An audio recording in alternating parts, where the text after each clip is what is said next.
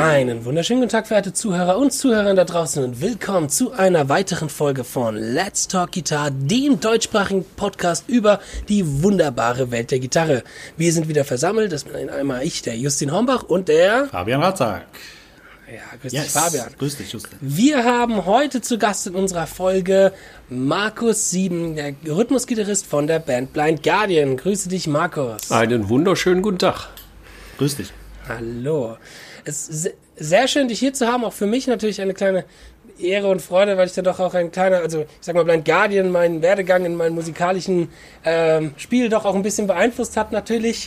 ähm, vor, vor allem ab 2005, ab The Twist of the Myth, weil nämlich dann so ein junger, komischer Musiker aus dem Nachbarort viel über ihn geredet worden ist, weil er nämlich damals Schlagzeuger von Blind Guardian geworden ist, weil der Frederik, der liebe Herr Imke, wohnt nämlich ein Ort neben mir und das war damals hier natürlich in den Dörfern ein ganz, ganz großes Event für uns Metal-Fans. Die Sensation.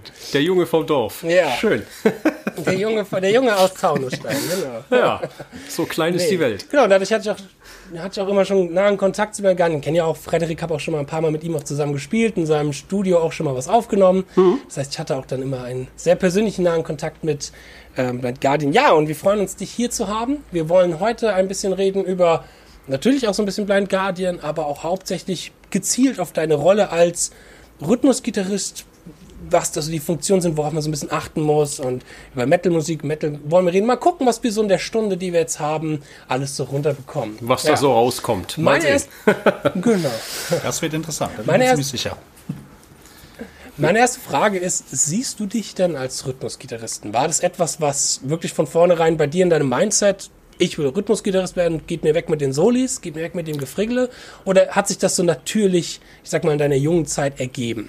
Ähm, beides, muss ich sagen. Also äh, bei mir ist es so, dass ich, ähm, als ich angefangen habe, Metal zu hören, und Musik zu machen. Also ich habe angefangen, Gitarre zu spielen, bevor ich zum Metal-Fan wurde. Ich habe angefangen Ende der 70er irgendwann. Meine Eltern wollten, dass ich ein Instrument lerne und kamen mit Vorschlägen wie Klarinette, Klavier und all so ein hm. Zeugs, was mir nicht wirklich zugesagt hat.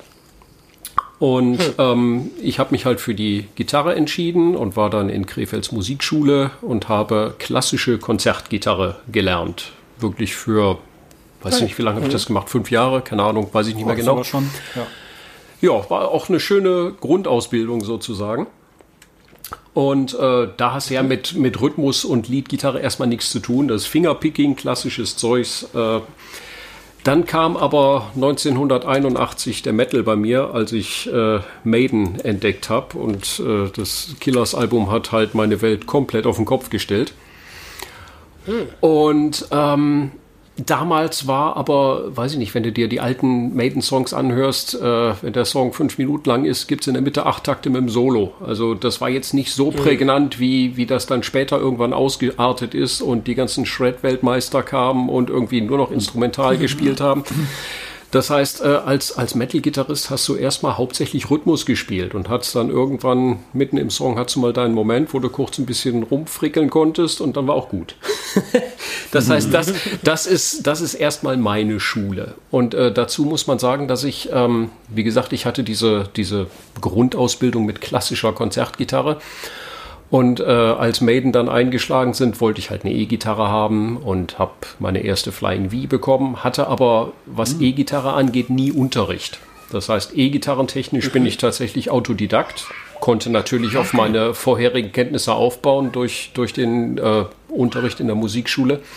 Aber ich saß dann halt zu Hause in meinem Zimmerchen und habe dann, weiß ich nicht, Black Sabbath Greatest Hits gehört. Und Tony Iommi war definitiv einer meiner größten Einflüsse in der Zeit nicht für seine Soli, sondern für seine Riffs. Und mhm. das ist also was, ähm, was bei mir immer mehr im Vordergrund stand. Also wenn, wenn, wenn ich jetzt über meine Lieblingsgitarristen spreche, Tony Iommi, denke ich an die Riffs von, was weiß ich, Heaven and Hell, mhm. Iron Man, Children of the Grave. Wenn ich an Richie Blackmore denke, denke ich an das Riff von Burn oder Stormbringer oder Kill the King oder sowas. Ich denke da nicht an die Soli. Selbst bei Michael Schenker, der einer meiner Helden ist, denke ich als erstes an das Riff von Into the Arena, bevor ich an seine Soli denke. Mhm. das heißt, ich bin tatsächlich Rhythmusgitarrist aus Leidenschaft. Ähm, ich spiele bei Blind Guardian viel Liedzeugs, einfach weil wir sehr viel zweistimmige Sachen haben, die ich dann live halt alle äh, logischerweise mitspiele. Ich spiele bei Blind Guardian auch Soli in, in manchen Stücken. Aber äh, wenn du mich vor die Wahl stellst, möchtest du das Solo spielen oder möchtest du die Rhythmusgitarre spielen, werde ich immer die Rhythmusgitarre nehmen. Einfach, es, es liegt mir mehr. Da habe ich, ne, Ja. hab ich eine kurze Zwischenfrage, Markus. Ähm, wie Jawohl. hast du das denn damals gelernt? Hast du die, hast du die Sachen rausgehört? Oder Ja, ich meine, also das Tablatur war da ja noch nicht so. Ich hatte genau ein Songbook. Es gab von äh, Number of the Beast, gab es damals in einem lokalen Krefelder Musikgeschäft tatsächlich ein Songbook. Und ähm, das habe ich mir gekauft und habe dann versucht, da ein paar Songs zu lernen. Und äh, ich glaube, teilweise waren die relativ akkurat rausgeschrieben, aber ich glaube, äh, das meiste, was sie rausgeschrieben haben, waren echt Blödsinn. so habe ich das zumindest in Erinnerung. Und äh, damals gab es kein Internet, es gab keine Tabs und den ganzen Kram. Das heißt, wenn du einen Song lernen wolltest, hast du wirklich äh, vor deinem Plattenspieler gesessen und die Nadel gefühlt 5000 Mal am Tag immer wieder auf dieselbe Stelle gesetzt, um halt rauszuhören, was denn da passiert. Also das war wirklich Songs lernen damals. Und du konntest auch nicht langsamer machen oder, oder was auch immer. Du hast, also ich habe wirklich mit den Schallplatten da gesessen, mit einer Gitarre in der Hand und habe mich dann da durchgekämpft. Nice. ja, die gute alte So das Schule. damals. Das ist Oh, oldschool. die habe ich nicht mehr mitbekommen. Da bin ich, bin ich zu jung für. Bei mir gab es schon YouTube. Ja. Ähm, ja, aber also als Rhythmusgitarrist jetzt von Blind Guardian fand ich auch immer schon, auch für mich, der eigentlich eher so mehr in die Shred-affine Richtung geht, aber fand ich dein Spiel auch früher, auch gerade als ich noch jünger war, ähm, auch immer sehr durchdacht. Also gerade gewisse Songs hat man gemerkt, oder habe ich immer so das Gefühl gehabt, dass dir schon bewusst war, okay, wo mache ich einen Downpick, wo mache ich Alternate Picking oder zieh das Headfield-Style mit Downpicking durch und solche Geschichten. Ähm, sind das Sachen, die du, wo du, wo du, wirklich bewusst versuchst, drüber nachzudenken, ähm, wo du dir Konzepte aufbaust, um einen guten Rhythmus und einen guten Rhythmus-Sounds auf die Bühne zu kriegen? Oder ist es auch eher Sachen, die intuitiv und unterbewusst passieren? Äh, ich glaube, ein bisschen Mix aus beidem. Also äh, du hast natürlich, also ich spiele jetzt, wie gesagt, seit Ende der 70er Gitarre und mache das seit äh, Ende der 80er beruflich. Von daher hast du natürlich eine Art zu spielen, die intuitiv ist, aber es kommt halt immer wieder vor, dass du dir bewusst Gedanken machst, speziell wenn jetzt ein Song äh, neu entsteht. Also beim Songwriting denkst du teilweise logischerweise darüber nach, du hast eine Idee, die du umsetzen willst und mit deinem intuitiven Spiel klappt es vielleicht nicht. Und du musst dann überlegen, hm, wenn ich das so picke, äh, verhedder ich mich aber oder krieg's nicht schnell genug gespielt, was kann ich denn umstellen, damit es einfacher wird. Und auch später, wenn es äh, wenn es an eine Live-Umsetzung geht, machst du dir natürlich auch wieder die entsprechenden Gedanken und überlegst dann bewusst, kann ich den Part nur mit Downstrokes spielen äh, oder ist das dann zu schnell? Und weil es hat ja leider nicht jeder Hetfields rechte Hand des Todes. Von daher irgendwann ab einem gewissen Tempo wird's halt bitter.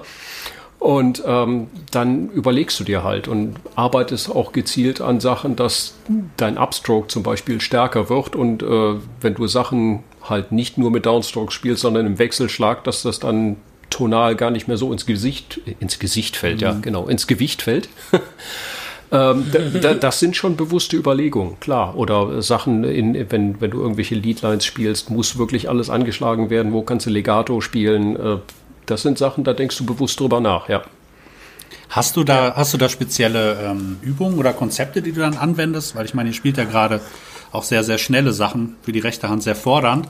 Äh, Gibt es da bestimmte Sachen, die du dir da ausgedacht hast oder die du immer wiederholst? Ähm, ja, ich spiele die Songs. Ja, ja, okay. ich bin, ich, ich bin ein, äh, ich gebe es zu, ich bin ein relativ übungsfauler Mensch. Oder was heißt übungsfaul? Nein, ich übe eigentlich viel, aber ich übe mehr durch wirklich Spielen. Das heißt, wenn wir, wenn bei uns jetzt zum Beispiel eine Tour ansteht, ist es im Normalfall so, dass wir uns, ich sag mal, zwei Monate vorher über eine Setlist unterhalten, die wir halt für die Tour anpeilen.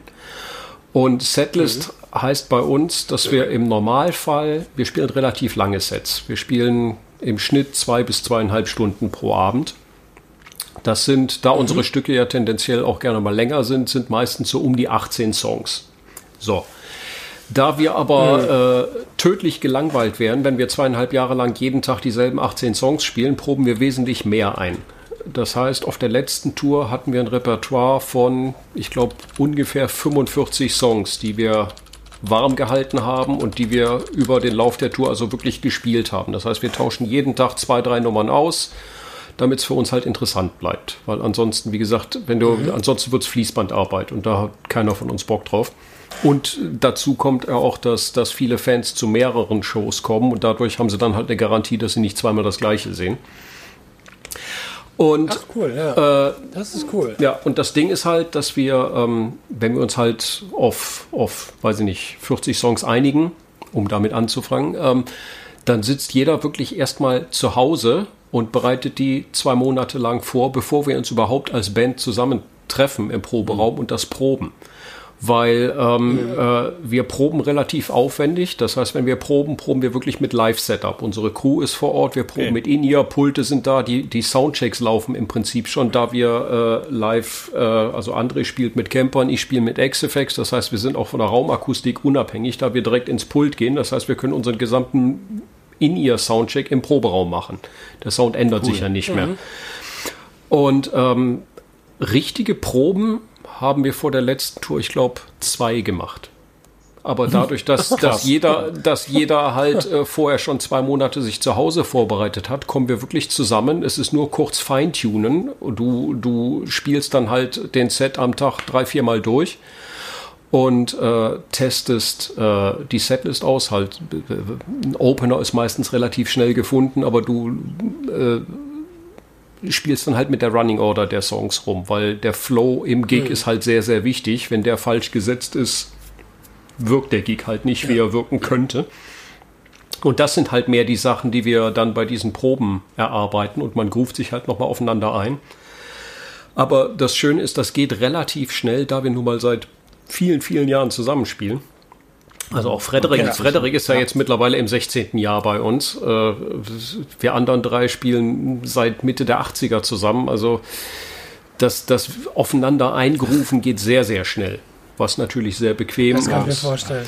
Ja. Und deshalb, also die, die meiste Vorbereitung ist dann wirklich zu Hause. Und was, was für mich halt wichtig ist, gerade bei den ganzen schnellen Sachen, ich, ich muss täglich spielen. Also ich merke wirklich, wenn ich, wenn ich drei, vier Tage nicht spiele, was zum Glück sehr selten vorkommt, aber die Tage merke ich deutlich.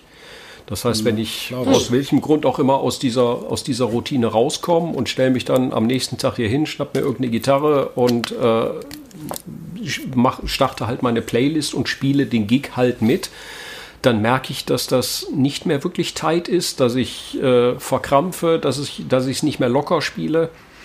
Und äh, also ich, ich muss wirklich die Hand warm halten, speziell die rechte Hand. Die ist, mhm. ist da bei den schnellen Sachen problematischer als die linke. Hm. Das kann ich ja, mir vorstellen. Training, ja. Und auch das mit dem, mit dem Proben kann ich mir, ich meine, Frederik kann ja auch nicht immer hoch nach Krefeld fahren, jeden Samstag oder so. Nee, das also. ist ja dann auch alles nicht mehr möglich, deswegen. Nee, also wir, wir, genau. sind, wir sind nicht die probewütigste Band der Welt. Also wir, wir arbeiten sehr viel zu Hause. Jeder hat seine Studio-Setups zu Hause. Wir haben unser großes Studio, in dem wir halt jetzt auch die Platten aufnehmen. Seit Ende der 90er, ich glaube seit Nightfall haben wir alles bei uns aufgenommen. Aber mhm. äh, äh die, die, die ganze intensive Vorbereitung passiert individuell zu Hause. Mhm. Nochmal kurz zu diesem, ich sag mal, Einspielen und dem Aufeinander aufpassen. Du und der André, du hast es ja auch schon so ein bisschen angesprochen, ihr spielt ja auch mehrere Dinge zweistimmig oder generell viele Melodienpart. Musst du da auch sich sehr explizit mit André absprechen, wann ist was gepickt, wann ist was ein Pull-Off oder so? Oder ist das relativ frei, wie ihr da dran geht? Äh, wir sprechen uns da fast nicht ab, aber das passiert sehr viel intuitiv. Ach, okay. Also äh, wir, wir, sprechen uns untereinander sehr wenig ab, was das angeht. Unsere Sounds sind relativ unterschiedlich, aber mhm. ergänzen sich. Unser Spiel ist auch relativ unterschiedlich, ergänzt sich aber. Ich weiß, ich muss noch nicht mal sagen, ich kann nicht mal sagen, ob das immer so war, ob das gewachsen, also das ist mit Sicherheit über die Zeit auch gewachsen. Stimmt, ja. Aber ähm, mhm. ich kann mich jetzt bewusst an kein einziges Mal erinnern, wo wir wirklich. Aber es ist doch ein gutes konkret, Zeichen. Auch, ne? Natürlich, also es, es harmoniert ja. wunderbar. Das ist sehr, sehr wichtig, weil wenn wir jedes Mal äh, uns stundenlang hinsetzen müssten und sagen müssen, nee, da muss aber picken und nee, da aber vielleicht lieber so und mach doch mal dieses, wäre natürlich sehr zeitaufwendig und das passiert eigentlich fast alles automatisch. Das Einzige, was, äh, wo wir uns dann teilweise wirklich absprechen müssen, ist, dass ähm, bei ähm, bei den Studioaufnahmen äh, nehmen wir ja gerne mal mehr als zwei Spuren Gitarre auf, um, es, um es so zu formulieren. Und auf, der, und auf der Bühne stehen nun mal nur André und ich. Das heißt, wo wir uns dann wirklich absprechen müssen, ist, äh, wer spielt wann welchen Part. Das heißt, wir müssen wirklich äh, die, die Songs, die wir für ein Album neu einspielen, müssen wir danach komplett umarrangieren oder runterarrangieren, praktisch auf, auf die Live-Besetzung. Das heißt, man muss wirklich äh, überlegen, braucht der Part zwei Rhythmusgitarren? Braucht der Part eine Rhythmusgitarre, mhm. eine Leadgitarre? Braucht der Part zwei Leadgitarren? Wenn er zwei Leadgitarren braucht, welche beiden Stimmen sind denn die wichtigen Stimmen, die da kommen müssen? Weil, wie gesagt, wenn da irgendwie 20 Leadgitarren laufen, ist das dann ja auch nochmal die Auswahl. Und das sind tatsächlich ja. Sachen, die wir dann äh, absprechen müssen. Dass André dann teilweise sagt, pass auf, ich bleib in der Grundstimme, geh du in die Terz oder Quint oder was auch immer da passiert. Oder er sagt, nee, pass auf, von der Lage her komme ich da besser in meinem Solo in die Quint, nimm du die Grundstimme oder wie auch immer. Das sind Sachen, die wir dann mhm. absprechen. Aber Anschlag, mhm. Picking und alles drum und dran, das passiert eigentlich automatisch. Ach was. Cool. Ah, das ist ja auch, wie der Fabian gesagt hat, auch ein gutes Zeichen für eine gute Harmonie untereinander. Ja. Dass man da auch dem anderen auch gut vertrauen kann, sag ich mal. Klar, nach über 30 Jahren Banderfahrung sollte man eventuell ja. dem anderen auch vertrauen. Ich, glaube, ich glaube auch, wenn das nicht funktionieren würde, würden wir, glaube ich, schon lange nicht mehr zusammenspielen. Nur eine kurze Frage, weil du vorhin ja gemeint hast, du musst jeden Tag dein, oder dein, deine Übungsroutine ist es, jeden Tag die Songs zu spielen, weil du das sonst auch in der rechten Hand merkst. Ist ein bisschen blöde Frage, weil ist das etwas, wo du auch merkst, es ist was so im Alter schlimmer wird oder war das etwas, wo du schon immer, sag ich mal, gemerkt hast, wenn du die Songs nicht gespielt hast? Oder würdest du sagen, in, in deinen 20ern, in den 30ern, da hättest du hättest du die Songs nach drei Wochen Gitarre keine Gitarre irgendwie spielen können? Oder war das schon immer eine Sache, wo du sehr beachtet drauf warst? Ähm, ich glaube mal so, in meinen 20ern hätte ich die Songs nach einer Woche nicht spielen exakt so gespielt, wie ich sie heute nach einer Woche nicht spielen spiele, nämlich Scheiße und Sloppy. Nur damals wäre es mir nicht bewusst gewesen. damals hätte ich gesagt, geil, läuft. und äh, du wirst, du wirst mit der Zeit halt äh, logischerweise, also wir haben jetzt nicht, keine Ahnung, wie viele Platten wir gemacht haben, aber mit, nach all den Jahren, äh, du wirst dir sehr viel bewusster über das, was du da machst. Also mhm. wie gesagt, als wir Beteldienst auf 4 aufgenommen haben, 87, äh, die Platte war alles nur nicht tight. Und wir dachten natürlich damals, boah, was eine geile Performance. Nee, so geil war die gar nicht. Aber egal, das Album an sich ist stimmig, funktioniert und ist alles gut. Aber äh, das war dann zum Beispiel der, der große Sprung, als wir nach ähm, Somewhere Far Beyond in die Aufnahmen zu Imaginations gegangen sind und halt mit Fleming Rasmussen produziert mhm. haben. Wir haben geblutet. Also wir haben wirklich, äh, Fleming hat uns erstmal zu einer tighten Band gemacht, weil davor war alles okay. Also das war jetzt nicht so, dass das alles fürchterlich im Wald gegrützt war, aber es war nicht ansatzweise so tight, wie wir später geworden sind.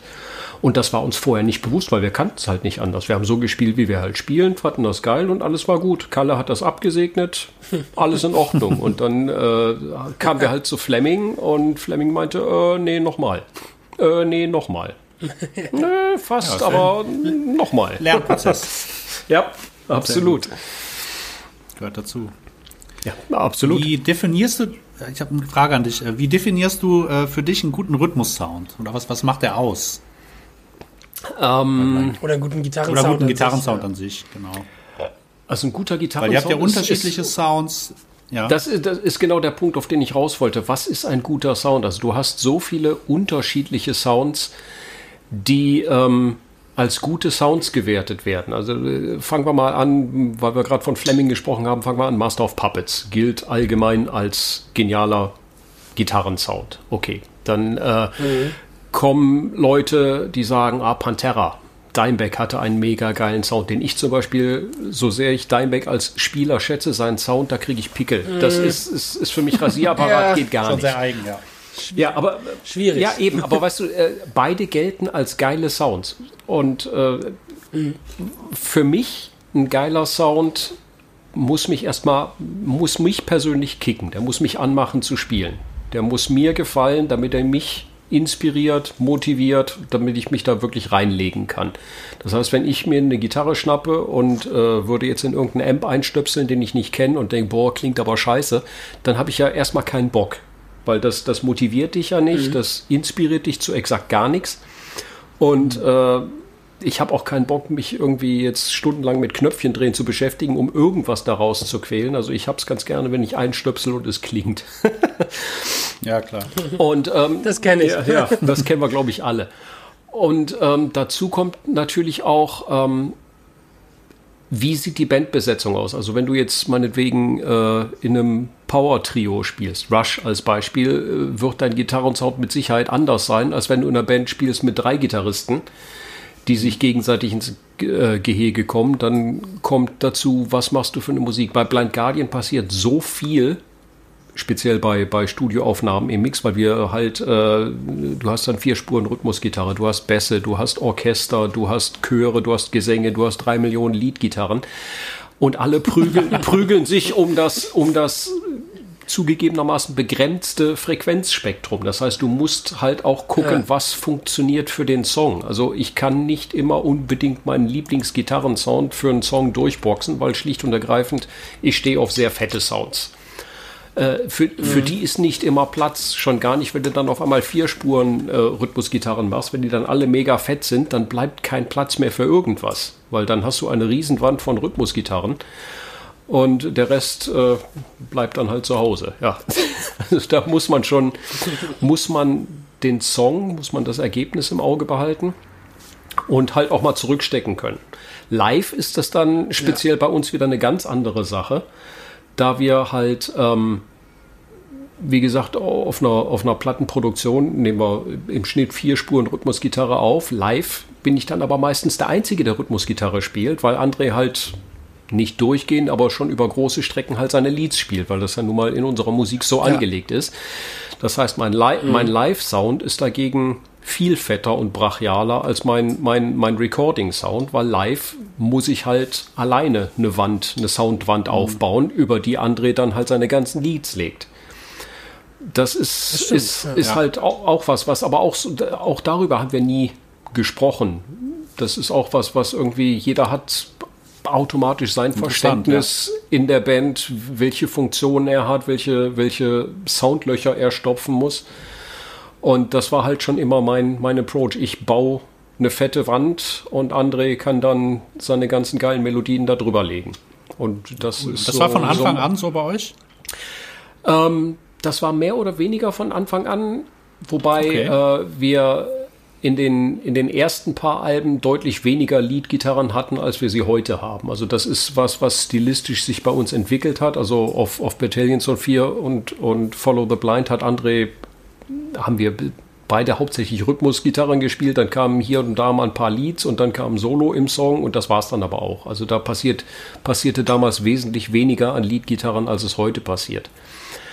Aber ähm, spätestens mit Tales ging das dann eigentlich los, dass die, diese Gitarrenorchestrierung äh, immer mehr gewachsen ist und ab da hat sich das eigentlich so verselbstständigt.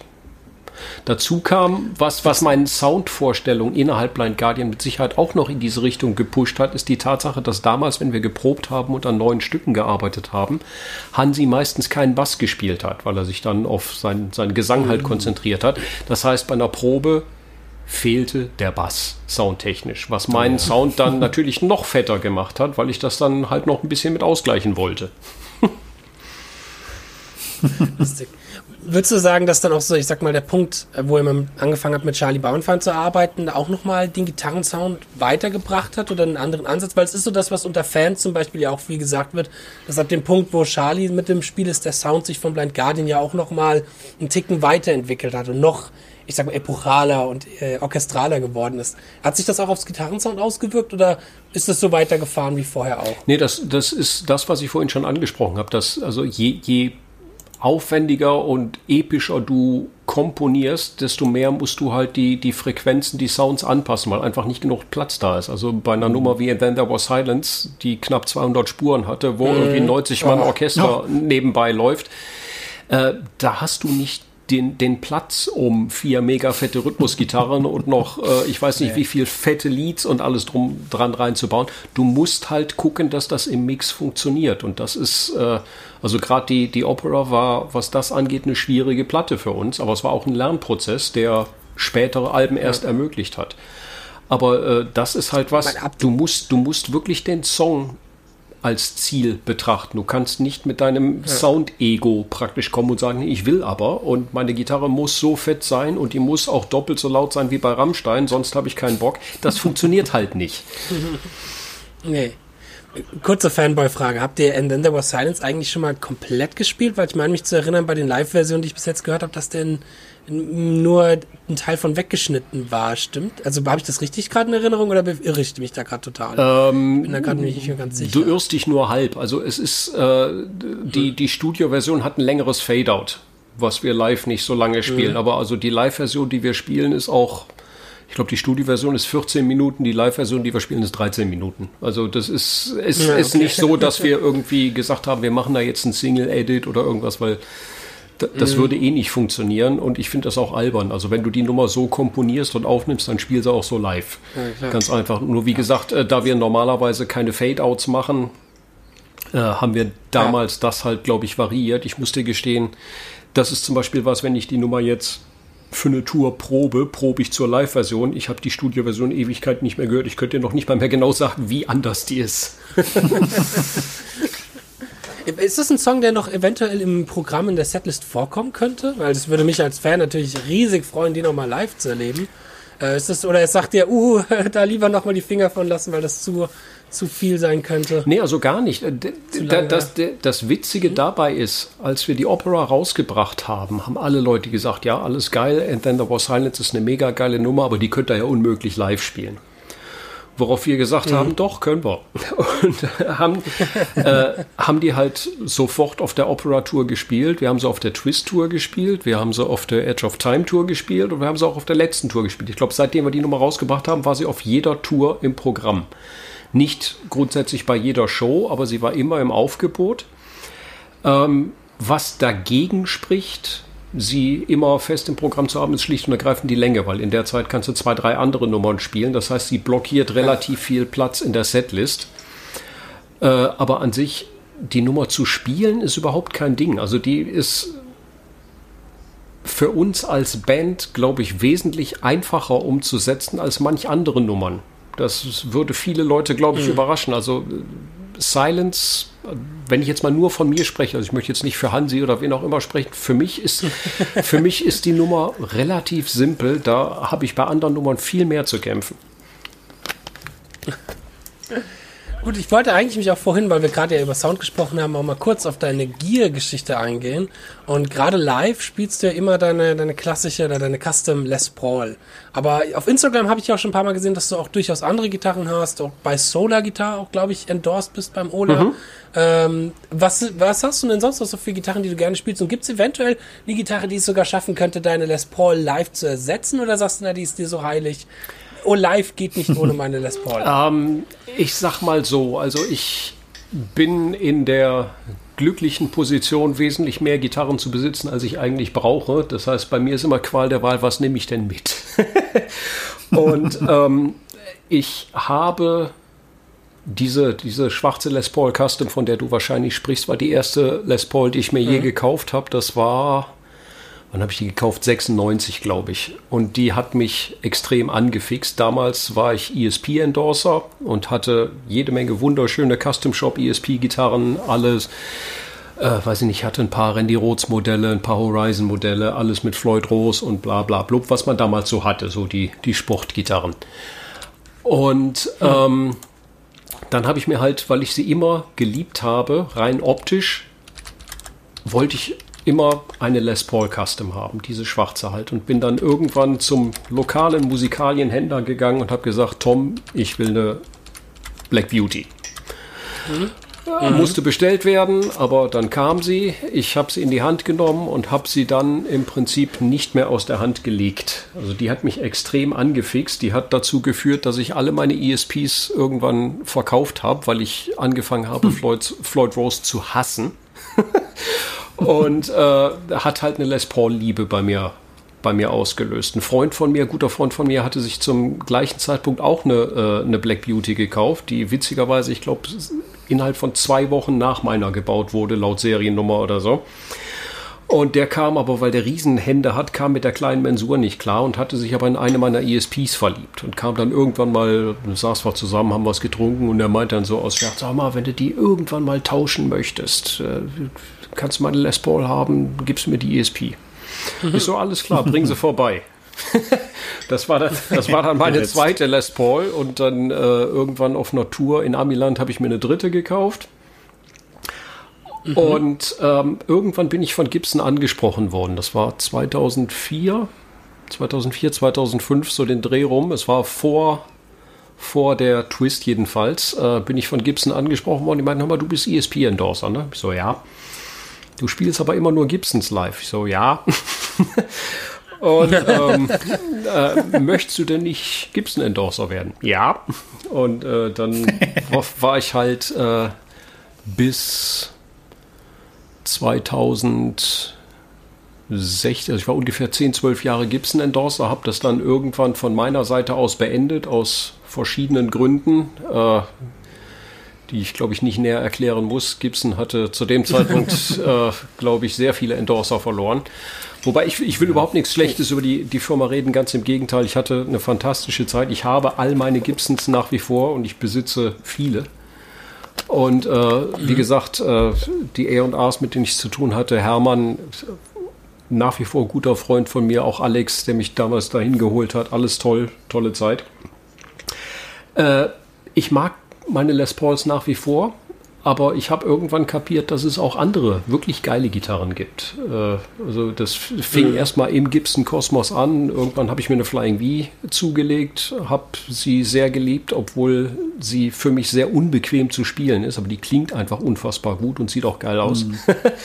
Dann kam eine Explorer Stimmt. dazu, ähnlich, klingt auch mega fett, ist für mich aber auch relativ unbequem aber äh, trotzdem Spaß. Äh, dann kamen irgendwann ein paar Fender Strats dazu. Dann äh, kam Ola irgendwann. Ola hat sich entwickelt, äh, als Ola bekannt gegeben hat, dass er sich selbstständig macht, gitarrentechnisch und seine eigene Gitarrenfirma rausbringt, dachte ich, oh, das ist aber ein mutiger Schritt, weil es gibt ja nicht gerade wenig Gitarrenhersteller auf ja, der Welt. Ja, ja. Und ich war erstmal zumindest skeptisch, ob das eine gute Idee ist.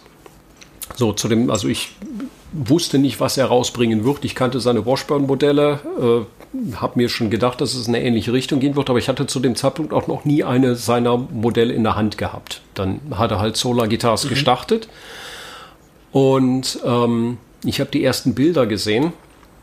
Ich habe zuerst nur ein schwarzes und weißes Modell gesehen, dachte, ja, die sehen interessant aus. Und sie hatten was, was mich sehr interessiert hat, und zwar die Evertune Bridge. Mm. Und oh, ja. die, die oh, hat ja. mich halt sehr interessiert, aber ich muss gestehen, ich hatte Angst davor, eine meiner Gitarren zu zersäbeln, um das Ding da drauf zu bauen. Das verstehe ich.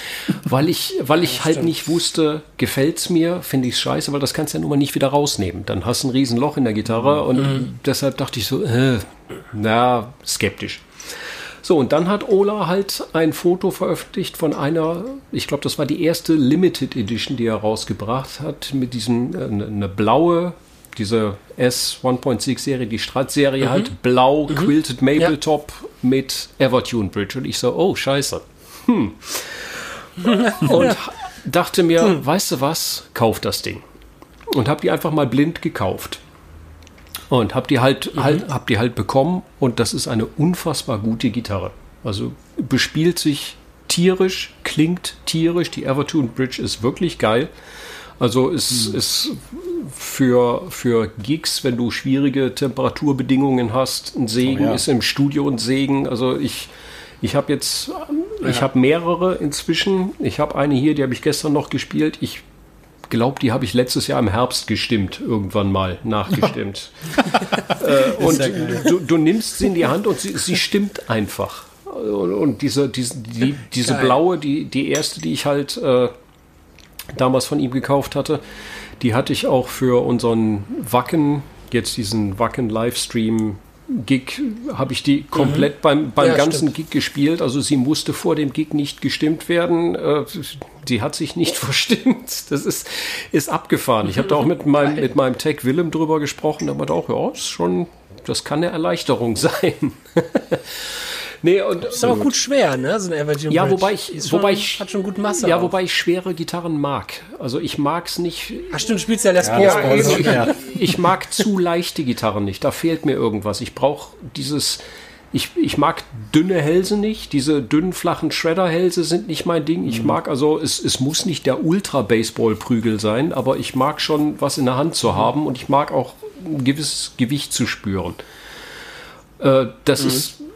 Ich kann jetzt noch nicht, also ich will nicht sagen, dass leichte Gitarren mit dünnen Hälsen scheiße klingen, aber es fühlt sich für mich halt schlechter an. Es ist, ich, ich bin es halt gewohnt, was Massiveres in der Hand zu haben. Das ist also reine, reine Geschmackssache. Nee, aber das ist halt, also wie gesagt, die Soul, wenn wir jetzt morgen auf Tour gehen dürften, was ja leider nicht der Fall ist, also wann auch immer wir das nächste Mal touren, es wird wahrscheinlich ein Mix am Start sein. Es werden garantiert ein paar Les Pauls dabei sein, weil ohne gehe ich nicht vor die Tür. Es werden garantiert Solas dabei sein. Äh, es, Und den Rest fülle ich dann nach Lust und Laune. also ich bin, ich bin, ich bin so, wenn wir, wenn wir mit voller Produktion in Europa touren, sprich mit Trucks und allem drum und dran, habe ich normalerweise zehn Gitarren dabei. Und äh, das ist schon die. Ja, wo, wobei ich, ich, ich, ich wechsle gerne viel im Gig. Also ich bin im Normalfall nicht jemand, der einen ganzen Gig mit einer Gitarre durchspielt, einfach weil ich Bock habe auf meine Gitarren. Also äh, Klar. im Nor- Ah, An André macht das doch, oder? André spielt doch. Man kennt ja André wegen seiner roten ESP hauptsächlich. Äh, ja, André äh, fasst im Prinzip eine Gitarre an, ja. also der, der, we der wechselt nur, wenn sie sich verstimmt oder ihm eine Seite reißt. Ich, Ja, oder sieben Seiten. ja, ja, oder Siebenseiter halt, logischerweise. Aber äh, ja, André ist da genau das Gegenteil von, von mir. Ich habe halt Spaß an vielen Gitarren. Und es ist auch so, wenn wir, wenn wir meinetwegen auf der letzten Tour hatten wir ersten Block, wir waren erst drei Monate am Stück in Europa unterwegs und danach habe ich zehn andere Gitarren in den Schrank gepackt, um die nächsten zehn mitzunehmen. da wird dann gewechselt.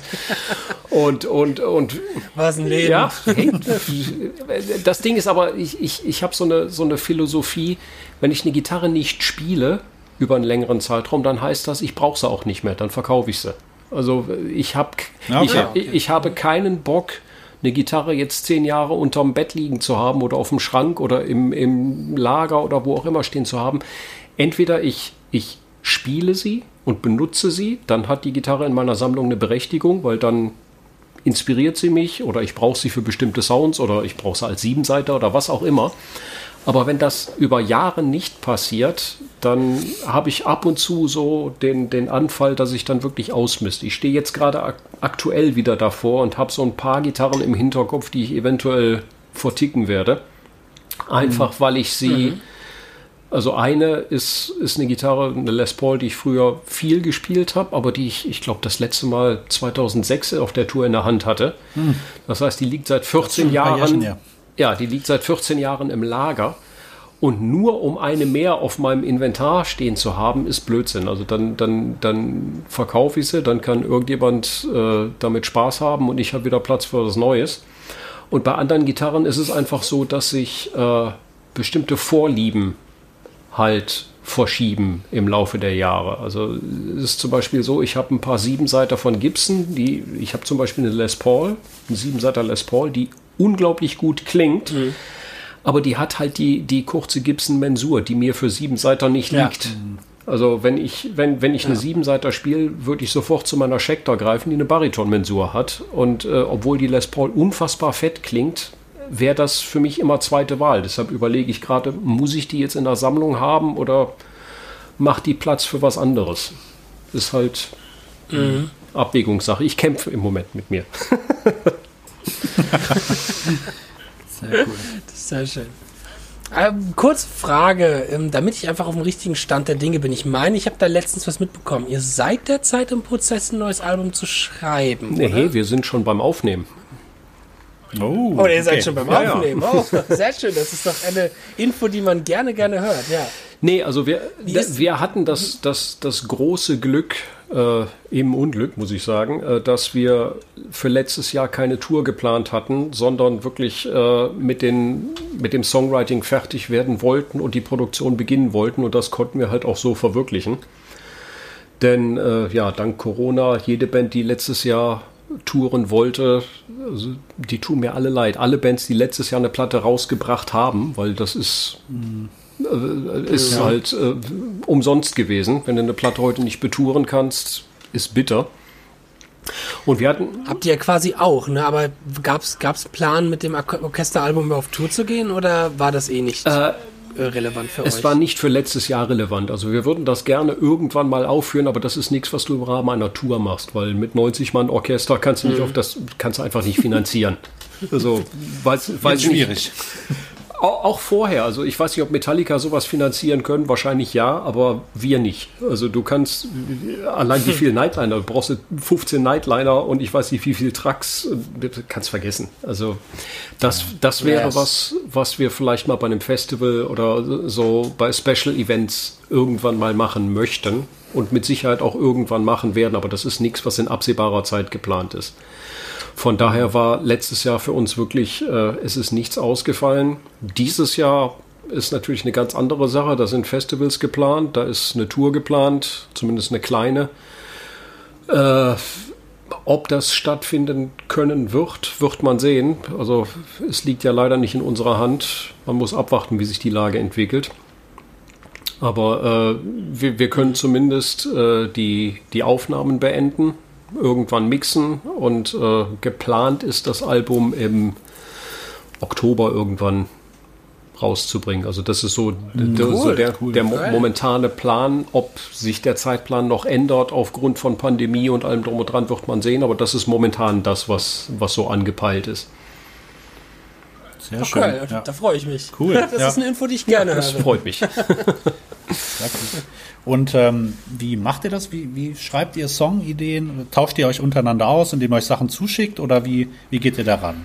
Das passiert das meistens so. Ja, ja, also es, jeder arbeitet im Prinzip für sich und Hansi ist die Schnittstelle, weil egal, ich kann das größte Riff hm. der Welt komponieren, wenn Hansi dazu kein Gesang einfällt oder sagt, das funktioniert für mich gar nicht, dann bringt das größte Riff der Welt leider nichts und wandert entweder in die Tonne oder wird halt umgebaut, bis es passt kommt dann halt auf, auf den mhm. Einzelfall an. Aber äh, wie gesagt, Hansi ist die Schnittstelle.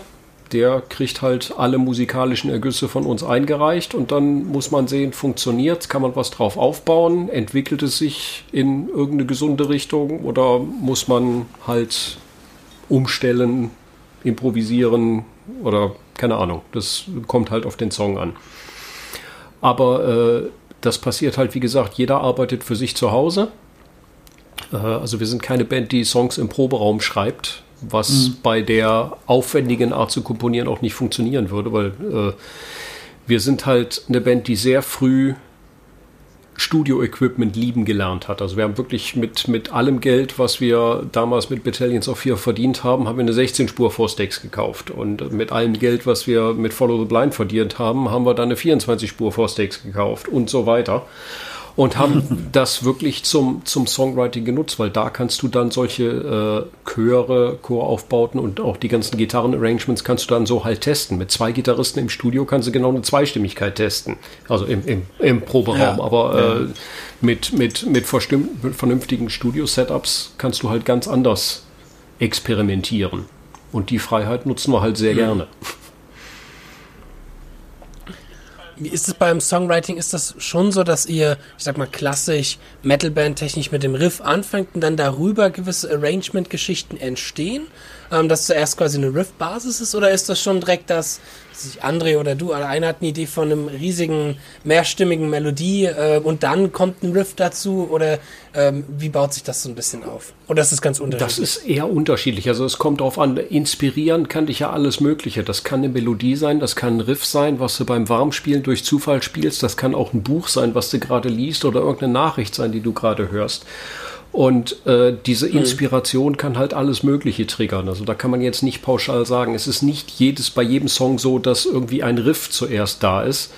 Es ist nicht zwangsläufig so, dass erst eine Melodie da ist. Es kann auch sein, dass Parts, die ähm, die die Inspiration für einen Song liefern, im Endeffekt im Song gar nicht mehr nachher vorhanden sind, weil wir sie rausschmeißen. Also wir hatten schon mehrere Songs, die über Intros praktisch entstanden sind. Und dann, als der Song fertig war, haben wir gedacht, nee, das Intro ist scheiße, das fliegt raus, wird ersatzlos gestrichen, hm. wird geändert. Das heißt, das, was den Song eigentlich ausgelöst hat, war im Endeffekt gar nicht mehr drin.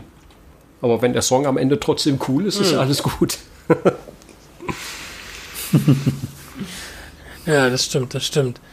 Ähm, aber es ist so, ist der, der Mixture aus wie wer was schreibt, ist das schon relativ ich sag mal, ausgeglichen oder ist das schon einer, der die Hauptrolle hat zum Schreiben und der andere zum Arrangieren oder ist das auch eine Sache, die sehr harmonisch mit beiden zusammen funktioniert? Also jetzt mal ganz explizit gesprochen auf dich und André halt bezogen. Also André schreibt definitiv das meiste. André, André und Hansi sind bei uns die Hauptsongwriter, wobei äh, Frederik und ich auch schreiben, nur bei weitem nicht so viel.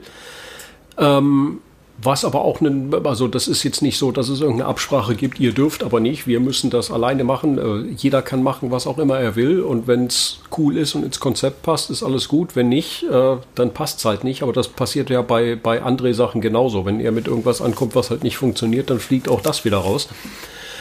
Ähm, das hat sich einfach so entwickelt und ähm, ist, weiß ich nicht, äh, ich sag mal so, ich werde manchmal gefragt, stört dich das nicht, dass André mehr schreibt als du? Nö. Also ich, ich bin Gitarrist dieser Band. Ich ja. habe nicht das Ego zu sagen, nee, jeder Song muss aber von mir sein.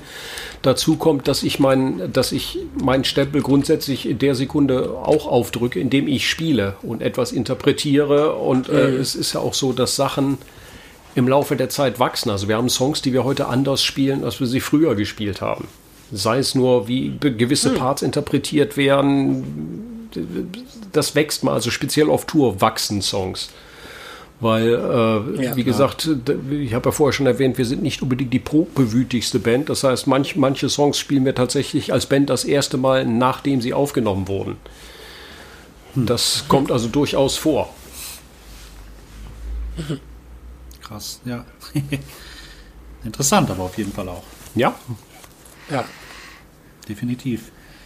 Ja. Ähm, ja, ja, genau. Ich wollte fragen, ihr habt ja mit Legacy of the Dark ähm, einen großen Traum für euch erfüllt, dass ihr mit, also ein reines Orchesteralbum macht.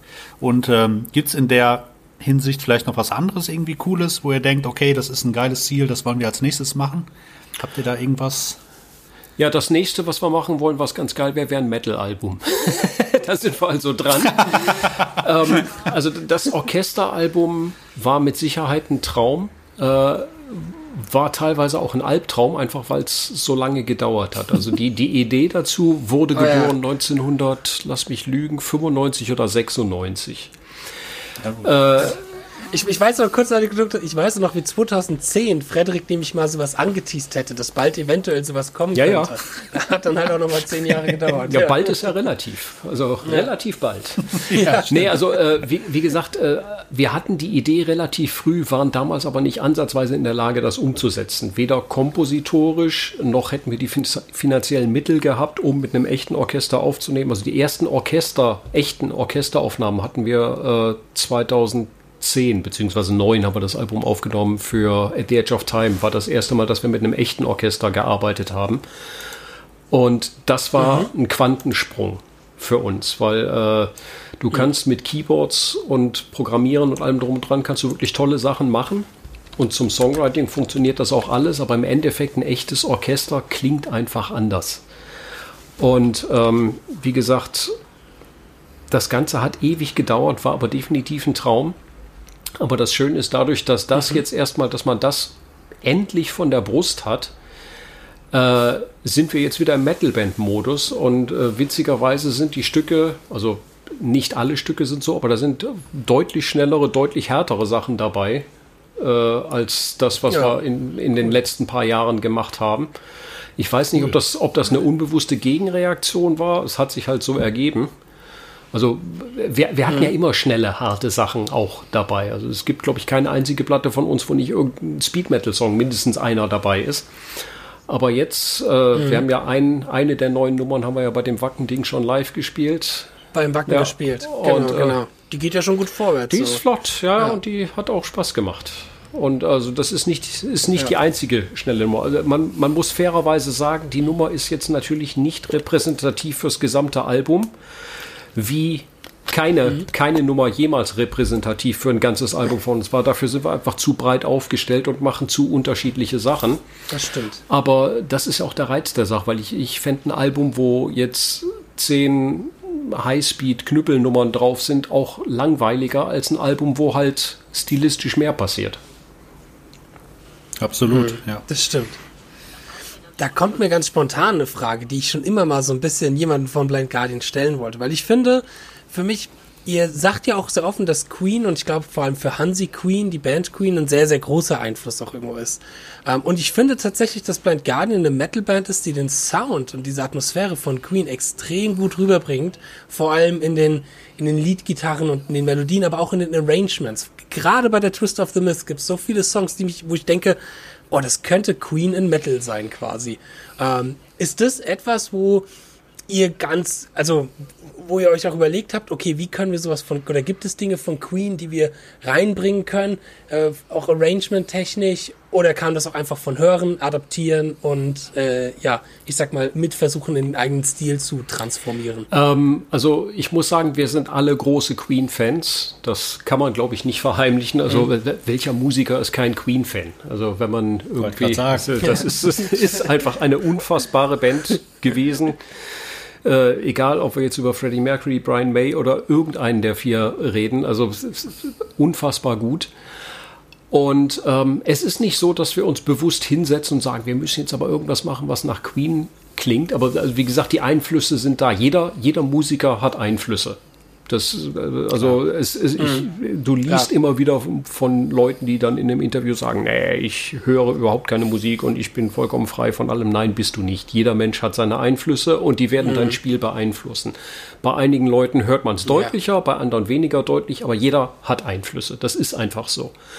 Klar. Und ähm, das Wichtige ist, dass du versuchst, halt deine ganzen Einflüsse, die du halt hast, zu bündeln und was Eigenes draus zu machen. Und ich glaube, das ist das, was bei uns passiert ist. Also Queen war definitiv ein Einfluss, egal ob wir jetzt über Chöre reden, über diese ganzen Gitarrenharmonien. Natürlich ist da ein, Brian May-Einfluss da. Aber wir versuchen halt, das äh, in, in ein Blind Guardian, äh, Guardian, genau, Blind Guardian Konzept, äh, Konzept zu packen. Und ich glaube, das ist uns mit, mit der Tales oder spätestens mit Somewhere Far Beyond haben wir das halt etabliert. Das wurde zum Blind Guardian Sound, diese, diese Gitarrenharmonien, ja. unsere Chöre und das wurde dann halt teilweise immer größer und dann auch mal wieder abgeschwächt, ja. wie auch immer, wie es der Song gerade ähm, benötigt. Aber also ja, Queen ist definitiv ein Einfluss gewesen, ist heute noch ein Einfluss, ist halt eine der besten Rockbands, die es je gab. Ist einfach so. Absolut. Weil, genau, wie, ich, wie gesagt, mal das, Lob aussprechen muss, ich glaube, Blind Guardian die einzige Band ist, die es wirklich schaffen, so eine gewisse Queen-Atmosphäre in Metal-Musik halt mit reinzubringen. Und das fand ich schon, weil ich ja auch als, als von Kind auf großer Queen-Fan bin oder damit aufgewachsen bin durch meine Eltern, das war schon immer etwas, was mich an Blind Guardian auch sehr, sehr gereizt hat und ich immer sehr interessant fand. Weil ich das so auch vorher in der Richtung, sei es auch in anderen Rockbands, wo ich eher unterwegs bin, auch nie so gehört habe, wie es Blind Guardian tatsächlich gemacht hat. Deswegen war das ist eine sehr, sehr ja. schöne Sache. Dankeschön. Gut. Eine letzte Frage haben wir noch, weil wir kommen langsam auf die 60-Minuten-Marke mhm. zu. Und zwar Einflüsse ist ja nicht nur, sag ich mal, musikalischer Einfluss sehr groß, sondern natürlich auch, ich sag mal, der ganze Fantasy-Bereich, der thematisch für euch auch sehr, sehr wichtig ist. Und ihr seid ja auch, ich sag mal, bekennende Videospielfans und habt ja auch für viele verschiedene Videospiele ja auch Musik mal aufgenommen, unter anderem Sacred 2, wo ihr ja auch im Spiel präsent seid und man euch eure magischen Waffen, ähm, ich sag mal, besorgen kann, was damals für mich als 16-Jähriger ein ganz großartiger Moment war, als ich dieses Spiel gespielt habe. Ähm, Gibt's, würdet ihr sowas in dem Bereich auch nochmal verstärkt machen oder gerne machen? Oder gibt's da Sachen, wo ihr auch jetzt schon Pläne, wo ihr sagt, aber mal wieder eine Kollaboration mit einem Videospiel zusammen oder ich sag mal generell mit Fantasy-Sachen zusammen?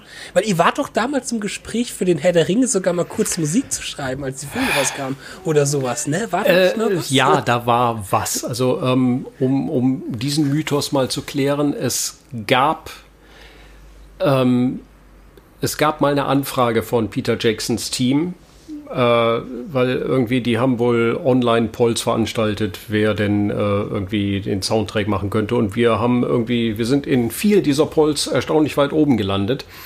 Und wie gesagt, wir sind kontaktiert worden, aber wir haben nie auch nur ein, eine Sekunde Musik eingeschickt, weil wir zu dem Zeitpunkt äh, gar nichts hatten, was wir hätten einschicken können.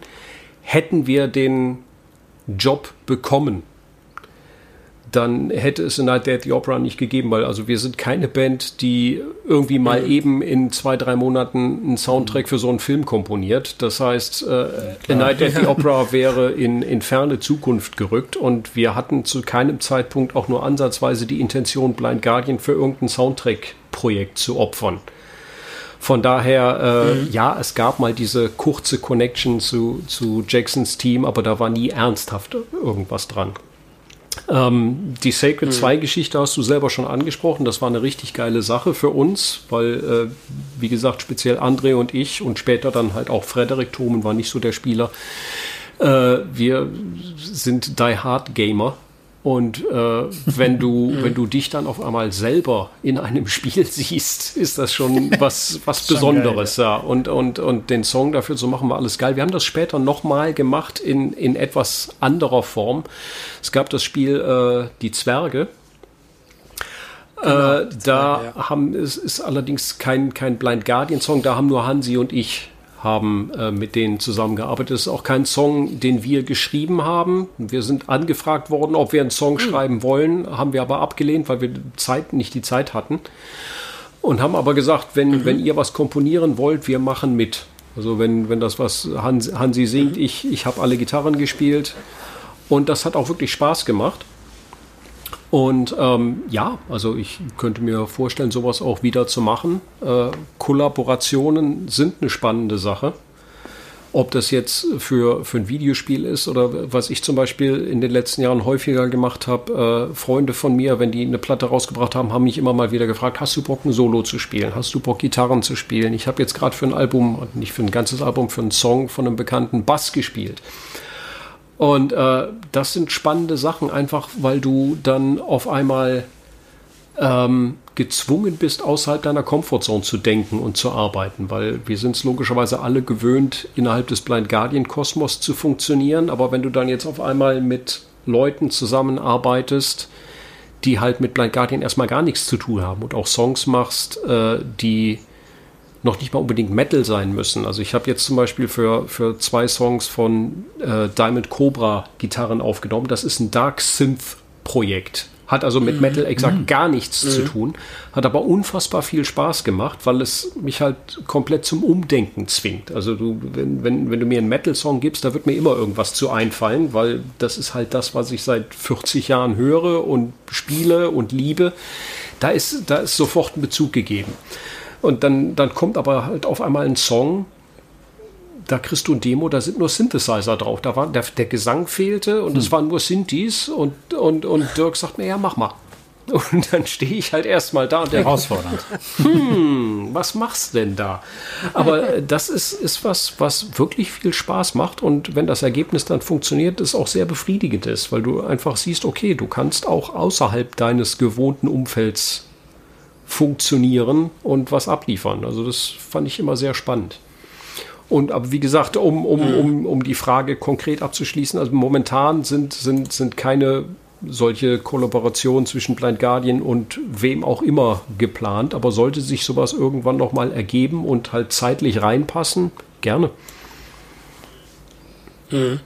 Cool. Du bist auch, ich sag mal, von Blind Guardian noch mit der, der auch am viel auch in anderen Projekten gefühlt unterwegs ist. Ich meine, du hattest ja auch Sinbreed mit dem Frederik und mit dem Alexander und mit dem, ah, ich komme gar nicht auf den Namen, hm. Flo gehabt, mit dem Herbie ähm, zum Beispiel. Und das ist etwas, was du, was du wahrscheinlich auch gerne machst, so in anderen Bereichen, wo halt die Zeit ist wahrscheinlich. Also, da ist, so sich zu. Ich bin, also ich, ich mag es, Musik zu machen mit Freunden. Das ist einfach, ich spiele leidenschaftlich mhm. gerne Gitarre und als Frederik mich, also die, die Sinbreed-Geschichte kam damals so, Frederik hatte mich mitten auf einer Blind Guardian Tour gefragt. Also wir waren irgendwo in Südamerika unterwegs und Frederik meinte, pass auf, äh, ich habe ja, ich wusste, dass er Sinbreed halt sein, sein, seine als Zweitband hatte und hatte mich halt gefragt, mhm. mal irgendwie dann und dann, wir haben ein paar Gigs anstehen, ähm, wir haben aber nur Flo als Gitarristen, das live immer so, hm, äh, hättest du Bock, die mitzuspielen, die, die Gigs?